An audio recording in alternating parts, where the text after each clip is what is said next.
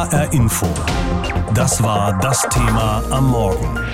Zwischen ganz links und ganz rechts. Wahl in Deutschlands Mitte. Am Sonntag wählen die Thüringer einen neuen Landtag. Momentan regiert eine Koalition aus Linken, SPD und Grünen. Ministerpräsident ist Bodo Ramelow, der einzige linke Ministerpräsident in Deutschland. Und es könnte für ihn sehr knapp werden bei dieser Wahl, auch wenn die Linke wieder stärkste Fraktion werden könnte. Dabei sind die Thüringer offenbar recht zufrieden mit ihrer Landesregierung. Und darüber habe ich schon mit Uli Sondermann-Becker gesprochen vom MDR in Erfurt. Herr Sondermann-Becker, warum wählen die Thüringer dann nicht vor allem die Parteien der Landesregierung? Ja, dann würde ich gerne mal das Wörtchen Zufriedenheit aufnehmen. Also die Zufriedenheit ist tatsächlich da, vor allen Dingen eben auch die Zufriedenheit mit dem Ministerpräsidenten, also mit Bodo Ramelow, mit diesem ersten linken Ministerpräsidenten, den es überhaupt jemals in Deutschland gegeben hat und eventuell auch gegeben haben wird.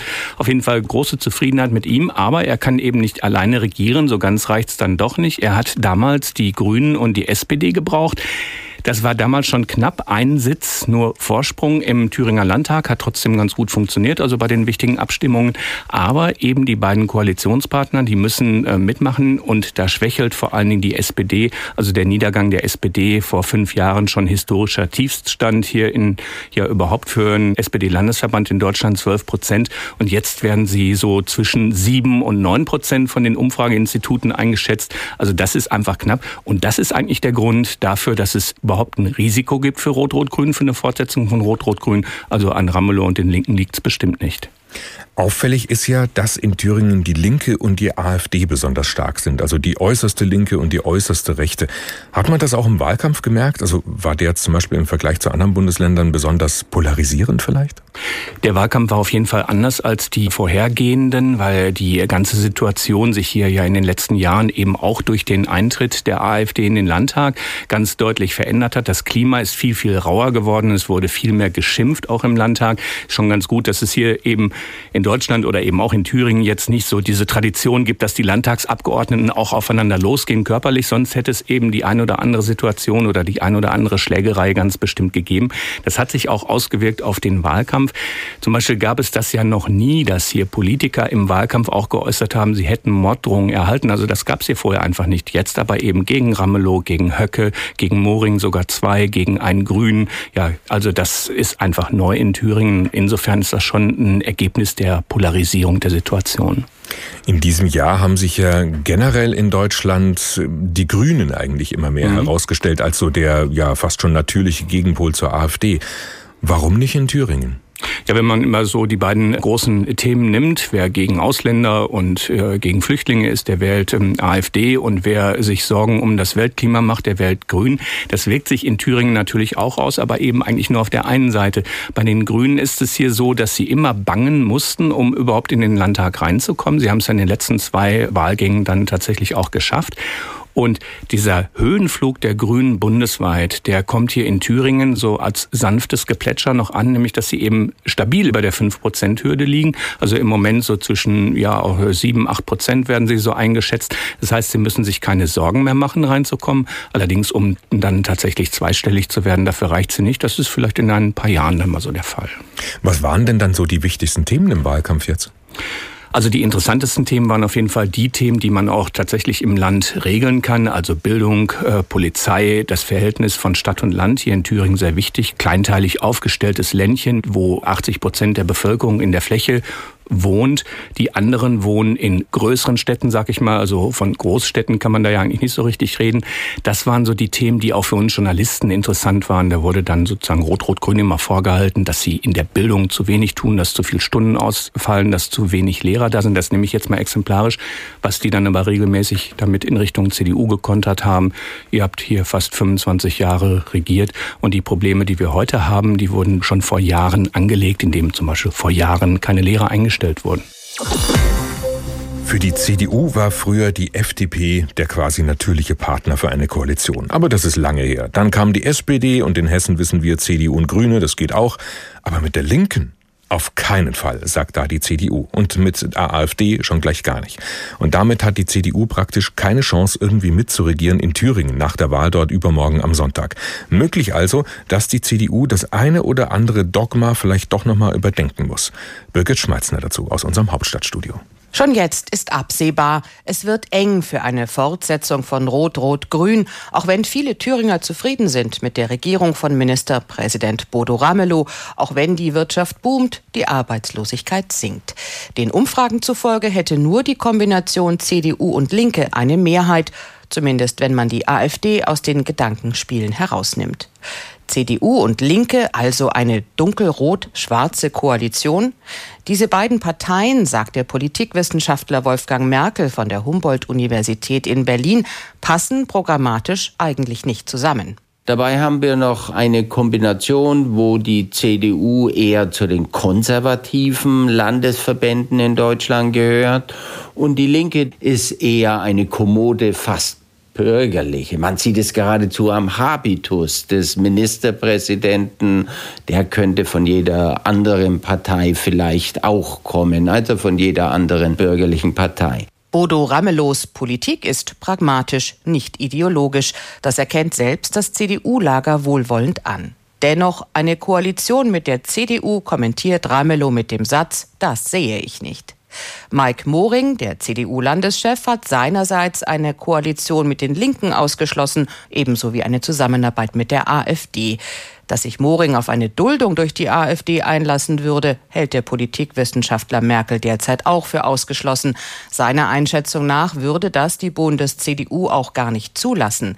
Mit AfD-Politikern wie Björn Höcke, der mit Nazi-Symbolik zündele, könne die CDU nicht zusammenarbeiten eine Koalition mit einem erklärtermaßen semi-loyalen politischen Akteur gegenüber der Demokratie würde ihr gerade in der Mitte, wo die Merkel-CDU viele Stimmen gewonnen hat, zu einem Abfluss von Wähler führen. Also die Bundes-CDU, das ist voraussehbar, würde das nicht dulden. Wolfgang Merkel bezeichnet die CDU als Volkspartei auf Abruf, die nicht mehr zum alten Glanz und Gloria aufsteigen werde.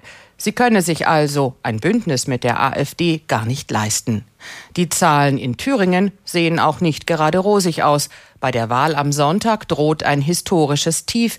Die CDU dürfte erstmals unter der 30-Prozent-Marke landen. Ein Ausweg könnte eine Minderheitsregierung sein. Die gab es in Deutschland auf Länderebene schon einige Male und führte nicht automatisch dazu, dass das Bundesland unregierbar wurde. In Sachsen-Anhalt zum Beispiel funktionierte es ab Mitte der 90er Jahre acht Jahre lang recht gut. Dass auch Thüringen auf eine Minderheitsregierung zusteuert, hält der Politikwissenschaftler Wolfgang Merkel für möglich. Thüringen könnte insofern ein innovatives Labor für zukünftige Konstellationen und Koalitionen sein, die wir viel häufiger erwarten können in der Bundesrepublik Deutschland, weil die großen Parteien nicht mehr die Kraft haben, mit einem Koalitionspartner ausreichende Mehrheiten zu schaffen. Die Parteienlandschaft splittert sich auf und die Politiker müssen lernen, damit umzugehen und trotzdem eine Regierung zu bilden. Das geht nur, wenn sie offen sind für neue Koalitionsoptionen. HR Info. Das war das Thema am Morgen. Zwischen ganz links und ganz rechts. Wahl in Deutschlands Mitte. Die Partei, die den Ministerpräsidenten stellt, hat meistens einen Vorteil bei einer Wahl, denn den Ministerpräsidenten kennen die Leute der muss sich nicht erst bekannt machen, wie seine Herausforderer oft. Und so ist das auch jetzt in Thüringen. Bodo Ramelow, der einzige Ministerpräsident der Linken in ganz Deutschland, ist beliebt und seine Partei dürfte auch wieder stärkste Kraft werden, sagen praktisch alle Umfragen. Aber trotzdem ist offen, ob Ramelow weiter regieren kann, denn auch jetzt schon hat Rot-Rot-Grün gerade mal nur eine Mehrheit von einem Sitz im Landtag. Es kann also sein, dass ihm seine große Beliebtheit gar nichts nutzt. Versonnen und nachdenklich sitzt Bodo Ramelow auf einer Wiese, den Arm lässig auf die Knie gestützt und den Blick auf einen See gerichtet. Heimatverbundenheit, Bodenständigkeit und Volksnähe, das soll das Wahlplakat der Linke wohl ausstrahlen. Das offensichtliche Kalkül, weniger die politischen Inhalte, sondern die große Popularität des Ministerpräsidenten soll Linke, SPD und Grünen eine zweite Regierungszeit bescheren. Laut Umfragen würden 52 Prozent der Thüringer Ramelow, wenn das möglich wäre, direkt zum Ministerpräsidenten wählen. Die große Stunde des Bodo Ramelow schlug am 5. Dezember 2014, als er im zweiten Wahlgang zum Thüringer Ministerpräsidenten gewählt wurde. Schon in seinen ersten Worten schlug Ramelow moderate, versöhnliche Töne an. Im weiteren Verlauf wandte sich der linke Ministerpräsident direkt an einen Freund, der jahrelang im Stasi-Knast gesessen hatte. Die Partei, der ich beigetreten bin, hat in ihrer Quellpartei eine Partei, in deren Namen du im Gefängnis gesessen hast. Dir und allen deinen Kameraden kann ich nur die Bitte um Entschuldigung übermitteln. Worte, die ihm in der eigenen Partei wenig Begeisterung, in der Öffentlichkeit jedoch Respekt einbrachten. Betrachtet man Ramelows Laufbahn innerhalb der Linken, fallen einem Begriffe wie Westimport oder Seiteneinsteiger ein. Erst mit 43 Jahren trat der heute 63-Jährige in die damalige PDS ein, nach einer Karriere als Gewerkschaftssekretär in Hessen und Thüringen. Stets fremdelte er mit dem poststalinistischen Erbe der SED-Nachfolgepartei, öffnete die Linke dadurch aber auch für jüngere Menschen und machte sie auch für eine eher moderat linke, bürgerliche Klientel wählbar. In einem Interview vor vier Jahren gab sich Ramelow dementsprechend staatsmännisch. Na, erstmal, dass wir den Menschen das Vertrauen geben, dass wir mit einer Normalität regieren, die nicht zu irgendwelchen überregionalen Friktionen oder Isolierungen führt und dass wir mit einer Normalität aufgenommen werden. Dass ich mit dem Kollegen Seehofer ganz selbstverständlich über Stromleitungen reden kann, mit dem Kollegen Bouffier über Kali und Salz reden kann und dass wir mit äh, Sachsen und Sachsen-Anhalt über den Länderfinanzausgleich solidarisch miteinander agieren. Die Bilanz seiner ersten Amtsperiode als Ministerpräsident und Chef der Rot-Rot rot-grünen Koalition fällt gemischt aus. Auf der Plusseite stehen die sehr guten Wirtschaftsdaten und niedrigen Arbeitslosenzahlen, beides auch der insgesamt guten Konjunktur geschuldet.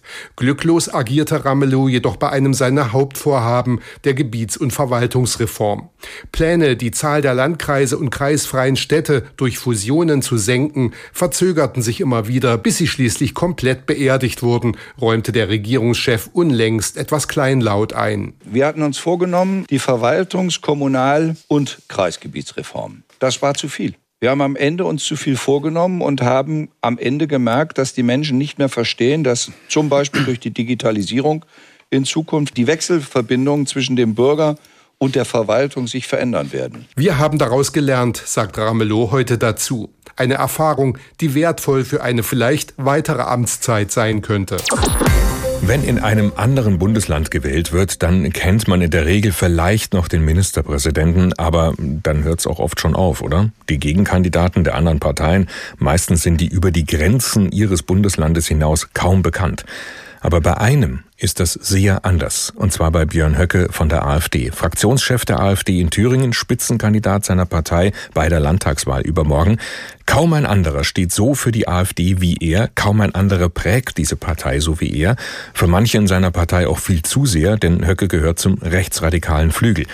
Seine Partei dürfte bei der Wahl in Thüringen am Sonntag mindestens den dritten Platz machen, wenn nicht sogar den zweiten, noch vor der CDU. Aber regieren will keiner mit ihr, was auch und vor allem an Björn Höcke liegt. Geboren wurde Björn Höcke 1972 im westfälischen Lünen. Aufgewachsen in Rheinland-Pfalz studierte er im hessischen Gießen Geschichte und Sport für das Lehramt. Seinen Wohnsitz hat der Vater von vier Kindern allerdings in Bornhagen im Eichsfeldkreis in Thüringen.